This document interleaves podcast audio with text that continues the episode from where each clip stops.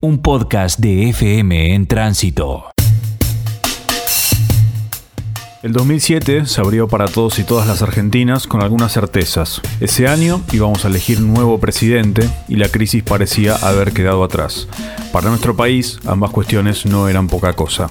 El 9 de enero, en Estados Unidos, Steve Jobs, el director ejecutivo de Apple, anunciaba el lanzamiento del iPhone. And we are calling it iPhone.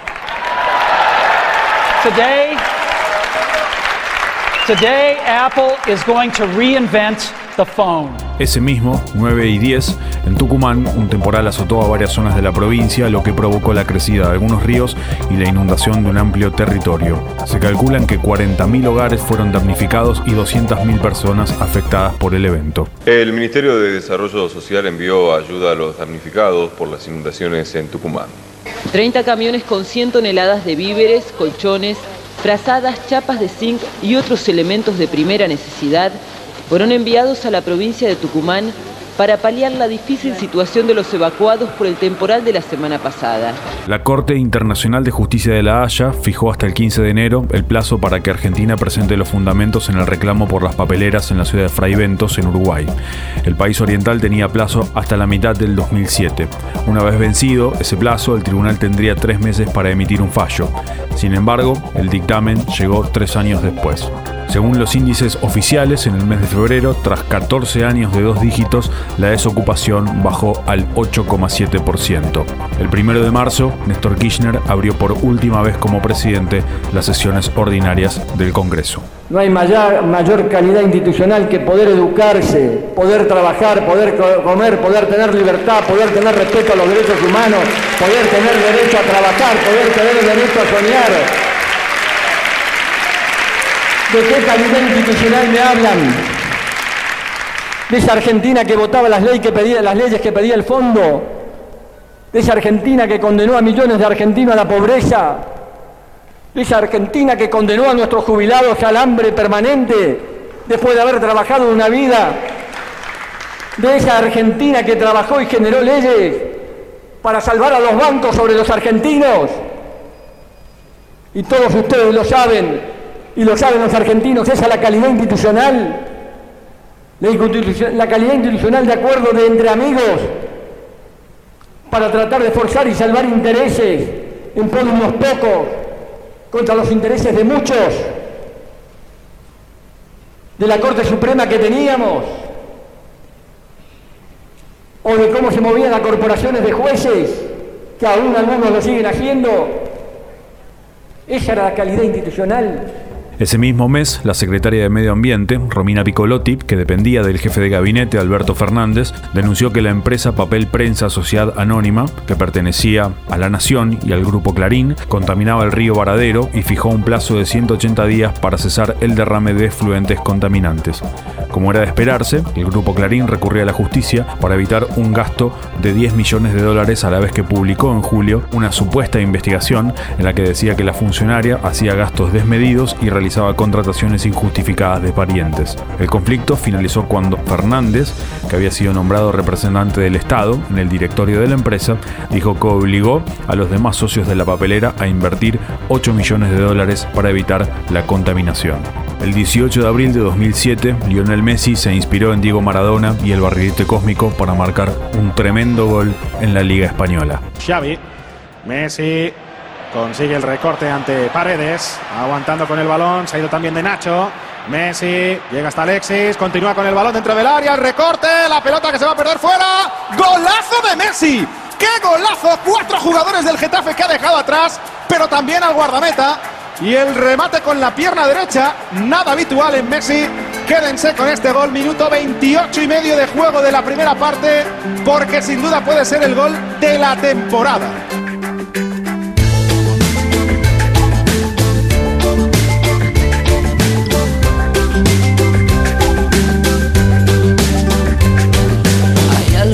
está sonando, seguro que ya lo oías. La tierra está vibrando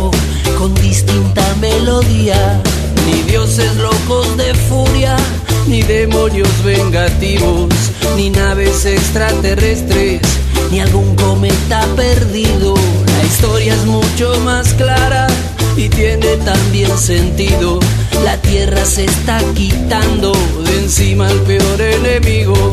Vienen los cuatro jinetes cabalgando vienen digo. Agua, tierra, fuego y aire vienen de tu propio ombligo.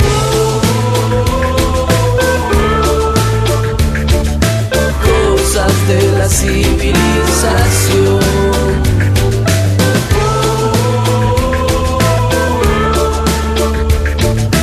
Cosas de la civilización. Ante el desastre del servicio, en mayo, el gobierno nacional rescindió el contrato a Ferrocarriles Metropolitanos, concesionaria de Belgrano Sur, el San Martín y el Roca. En ese entonces, TVA todavía subsistía. En la ciudad de Buenos Aires, el 3 de junio se celebró la primera vuelta de las elecciones a jefe de gobierno porteño. En ella, la fórmula Mauricio Macri-Gabriela Michetti superó el 45% de los votos, seguida por la lista de Daniel Filmus, Carlos Heller con el 23% del Frente para la Victoria. Pedirte otra oportunidad sería mucho, pero pedirte que vayas a elegir es pedirte que seas libre. Que le cuentes a todo el mundo lo que pensás. Que vuelvas a expresarte una y otra vez por tu idea. Que digas de lo que estás cansado. Que grites aquello que no querés más. Que te escuchen los que se hacen los sordos. Que pongas un voto de confianza en lo que confías. El domingo necesitamos tu voto. El domingo otra vez depende de vos.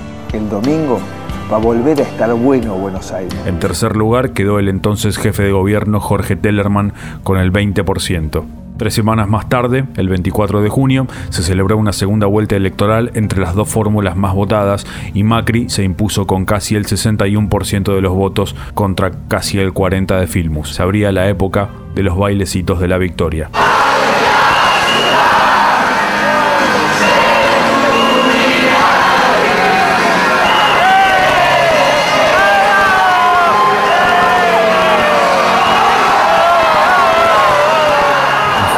El escándalo golpeó la puerta del baño de la ministra de Economía Felisa Micheli. Al encontrarse una bolsa de dinero de inexplicable procedencia, la funcionaria presentó su renuncia el 16 de julio. El fiscal Guillermo Marijuán elevó un dictamen al juez Daniel Refecas para que se le tome declaración indagatoria por el dinero encontrado en el baño de su despacho. El funcionario judicial no creyó en la versión de la ministra sobre una supuesta operación inmobiliaria y señaló que existe un estado de sospecha que amerita la convocatoria. Un día después asumió Miguel Peirano. El torneo Clausura 2007 fue el segundo torneo de la temporada de la Primera División Argentina. Comenzó el 9 de febrero y finalizó el 17 de junio. Resultó campeón el Club Atlético San Lorenzo, que logró el título faltando una fecha. El equipo era dirigido por Ramón Díaz y tenía figuras como Gastón Fernández, el Pocho Lavesi y el Cuqui Silvera. Lo buscan a Rivero, la gata Fernández es el que se viene, el burrito es el que intenta. Para el Pocho, para el Pocho, penal, penal, penal, penal, penal, penal. penal. Penal, penal, penal, penal, penal, sí, penal. Lo hizo Secaya. La responsabilidad del cuarto tanto para San Lorenzo de Almagro de marcarlo. Acaricia el título. La gata.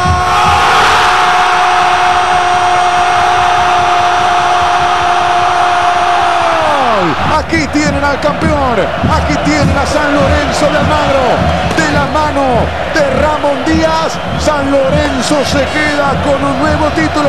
Unos días más tarde comenzó la Copa América 2007 que se realizó en Venezuela entre junio y julio, reeditando la final de la Copa América 2004 y de la Copa Confederaciones 2005, Brasil se enfrentó a la Argentina en el Estadio José Encarnación Romero de Maracaibo. Pese al excelente torneo que realizó el equipo de Alfio Basile con Riquelme, Messi, Verón y Crespo, entre otras figuras, Brasil ganó por 3 a 0, alcanzando su octavo campeonato y el cuarto en los últimos cinco torneos. ¿Cuál es tu pena? Caminas como la reina en la colmena. ¿Cuál es tu pena? Cortaste con sal tibia tus cadenas, ya nadie puede ignorarte, ya conocen tu dolor, ya tu risa tiene música y tu voz tiene color. Al Al mismo tiempo, en Canadá se disputó el Mundial Sub-20. Argentina disputó la final frente a la República Checa el 22 de julio y resultó campeón por 2 a 1 con goles del Kun Agüero y Mauro Zárate. Este Sánchez, aquí está Vanega. Tiene que aparecer la Argentina para el gol. Ahí está Agüero.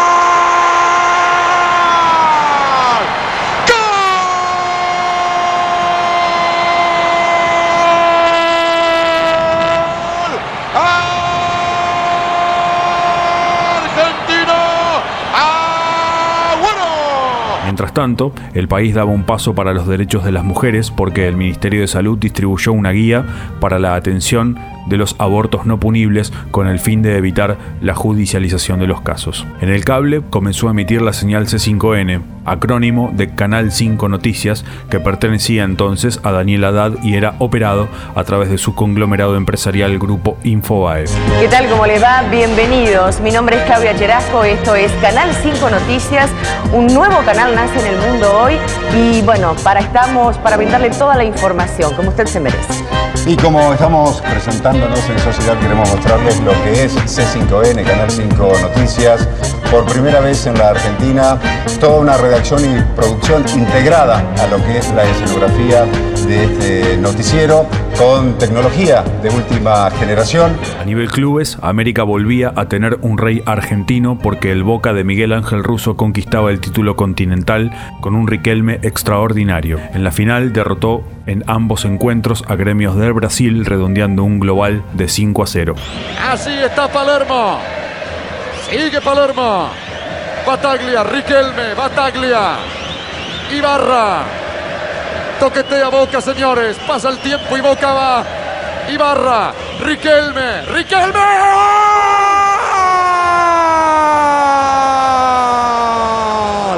¡De Boca! Es el genio del fútbol argentino. Que no le parezca exagerado, este es Riquelme. El mejor de la Copa Libertadores es Riquelme. Lo tiene Boca y es Riquelme. Señoras y señores, Boca campeón de la Copa Libertadores de América, perdón, es cierto. 24 minutos del segundo tiempo, Boca 1, Gremio 0, Riquelme lo hizo. El lunes 9 de julio sucedió lo impensado. En el conurbano y en la capital, los techos, las calles y las esquinas se pintaron de blanco, porque una nevada cayó durante todo el día dándole un toque de color al Día de la Independencia. Pero otros, claro, lo hacían porque nunca habían visto nevar en Buenos Aires, como nadie de nosotros. De esta forma, por cierto, porque no se producía desde 1918. Un día muy lindo, un día para el ensueño, un día para recordar por siempre. Nieve sobre Gran Buenos Aires y en cada esquina, de todas partes, se festejó como si fuera una copa del mundo cada copo de nieve. Esto es un regalo que hay que disfrutarlo. Ya está guardado en fotos, en celulares, esto, videos. En todo, en todo. El 19 de julio de 2007, el oficialismo lanzó la candidatura de Cristina Fernández para las elecciones presidenciales. El acto se realizó en el Teatro Argentino de la Ciudad de La Plata. En la televisión abierta, Telefe emitió durante casi un mes Televisión por la Identidad, donde se adaptaban relatos verídicos que ponían en evidencia el terrorismo de Estado. Sin embargo, este hecho político comunicacional coincidía con el baile del caño y el corte de polleras de Marcelo Tinelli. A los cines llegaba La Señal, una película argentina dirigida por Ricardo Darín y Martino Dara. No me diga que no, si es inconfundible. No sea caprichoso, la orquesta de Fresedo. Van cinco, ¿qué dice? Si quiere perder. Ah, mire, parece que lo venden a Mourinho a boca. ¿Cómo le va, pibe? Corbalán, para vos soy Corbalán. El 19 de octubre, el Estadio Monumental vibró como pocas veces, porque luego de 10 años separados, vimos volver a Soda Stereo. Ese fue el puntapié de una gira continental que concluyó en Buenos Aires el 21 de diciembre.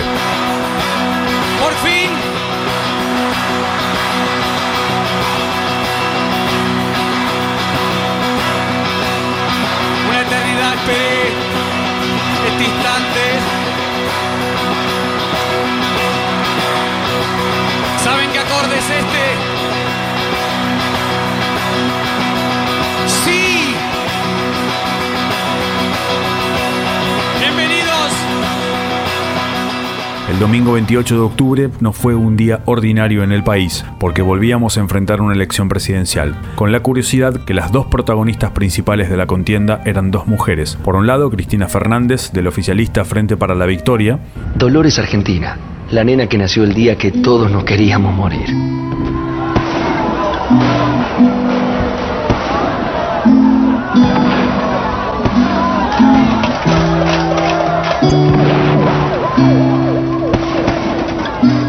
De diciembre de 2001, a las seis y cuarto en punto, nació una nena. La parimos. El padre tardó una semana en anotarla en el registro civil. Todos los días había un cartel distinto, cerrado por asunción de presidentes. Mamá. Como todos los chicos. Dolores Argentina aprendió a sumar antes que a restar. Aprendió que había otros chicos que necesitaban una mano. Aprendió que su país quedaba en un lugar que se llamaba Latinoamérica. Hoy, Dolores Argentina es una chica normal. ¿Los que la conocen? Cada vez más la llaman Argentina y menos Dolores. El año que viene empieza primer grado. Todavía no sabemos si en Capital, en Jujuy o Tierra del Fuego. Pero eso es lo de menos. Lo más importante es que siga creciendo en paz. ¿Sabes lo que es tener una Argentina que crece todos los días un poquito? Sí sabes, porque la hacemos juntos.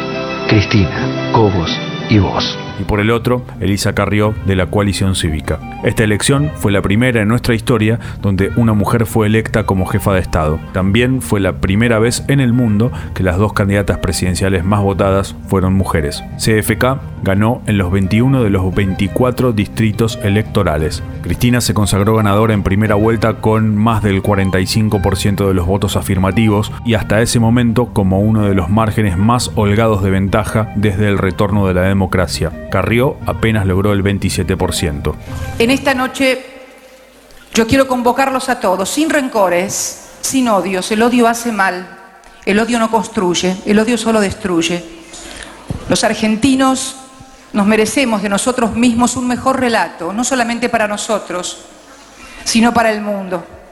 Yo sueño con que este nuestro país pueda ser visto no solamente por nosotros mismos, sino también desde otros lugares como una patria en la cual podemos volver los argentinos, aún con diferentes puntos de vista, poder aportar a la construcción del conjunto. El torneo Apertura 2007 fue el certamen que abrió la temporada de la primera división del fútbol argentino. Se desarrolló entre agosto y diciembre. Lanús se consagró campeón por primera vez en su historia bajo la conducción técnica de Ramón Cabrero. El Estado Nacional creó un sistema integral de inspección del trabajo y la seguridad social para controlar y fiscalizar el cumplimiento de las normas de trabajo en el territorio nacional.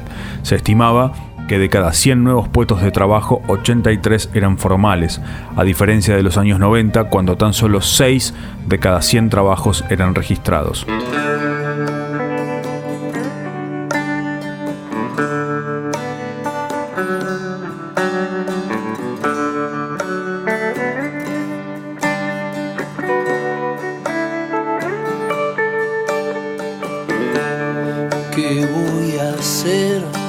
Tanto cielo para mí? Voy a volar, yo soy un bicho de ciudad. ¿Qué voy a hacer? ¿Cuál es el camino a seguir? Voy a soñar con ese beso al regresar. Cierro los ojos, no imagino algo mejor. Respiro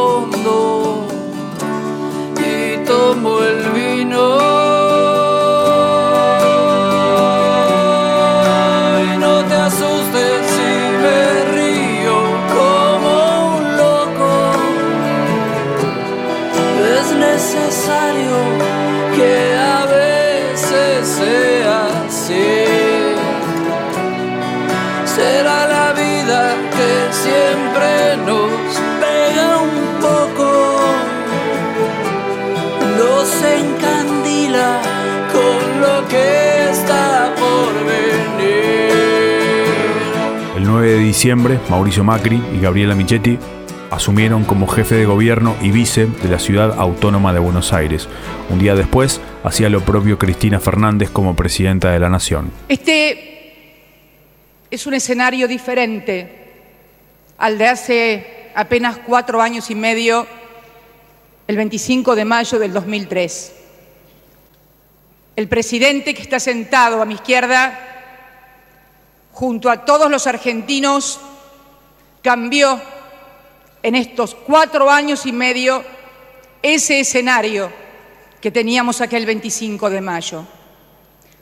Lo hizo en nombre de sus convicciones, que son las mías y las de muchísimos argentinos que siempre creímos en el país y en sus hombres y en sus mujeres, en el pueblo y en la nación. El 19 de diciembre se promulgaba la Ley 26.331 que establecía los presupuestos mínimos de protección ambiental para el enriquecimiento, la restauración, conservación, aprovechamiento y manejo sostenible de los bosques nativos todavía sigue sin aplicarse. Sobre los últimos días del agitado 2007, el gobierno nacional lanzó un plan de ahorro energético que incluía el adelantamiento del uso horario desde el 30 de diciembre. El objetivo era aprovechar la luz del día y así consumir menos energía. Pero este año también íbamos a conocer el séptimo y último disco de estudio de Los Piojos. Civilización fue publicado el 7 de agosto de 2007 y fue presentado en un camión que circuló por la avenida Corrientes en plena capital federal. Los productores fueron Alfredo Tot, Pablo Guyot, Martín Bosa y el propio Andrés Ciro. El disco vendió más de 100.000 copias y poco tiempo después los Piojos se separarían con multitudinarios shows en el Estadio River. Por eso decimos que así sonaba el año 2007. Ahora que estoy vacío, ahora que no hay canción, toda la luna cabe en mí.